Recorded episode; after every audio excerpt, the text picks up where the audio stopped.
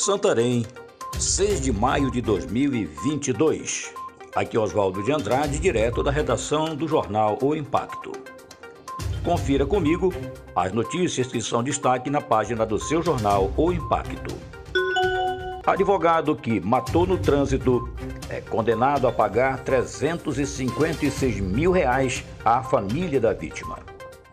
O advogado Raimundo Nonato Amaral Lima, de 60 anos de idade, acusado de matar no trânsito o vendedor de pamonha Emerson de Oliveira Cardoso, de 24 anos, fato ocorrido no dia 1 de setembro de 2019, nas margens da BR-163, no bairro Esperança, em Santarém, foi condenado a sete anos e seis meses de detenção no regime semiaberto, além de ter que indenizar a família da vítima com o valor de 356 mil reais.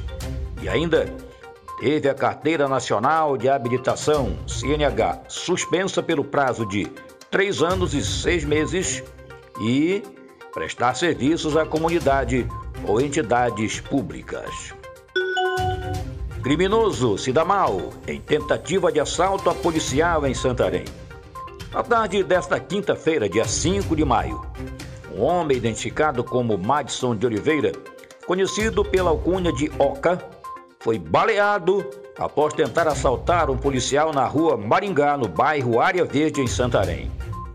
Durante a ação criminosa da dupla, o policial agiu rapidamente e acabou baleando Oca em uma das pernas.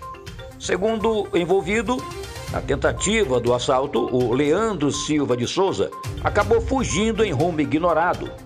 Militares do 35º BPM após realizarem diligências a fim de capturar o outro suspeito de participação no crime, obtiveram êxito ao localizá-lo buscando atendimento em uma unidade de saúde, pois também foi atingido por um tiro na mão.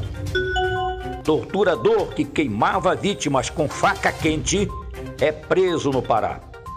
Gilmar Barros Marques, o torturador de Porto de Mós, foi preso na tarde de quinta-feira, dia 5 de maio.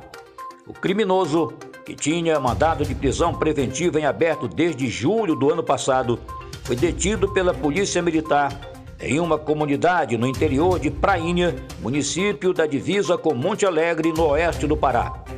Uma das vítimas, de Gilmar Barros Marques, contou que o torturador queimou as partes íntimas dela.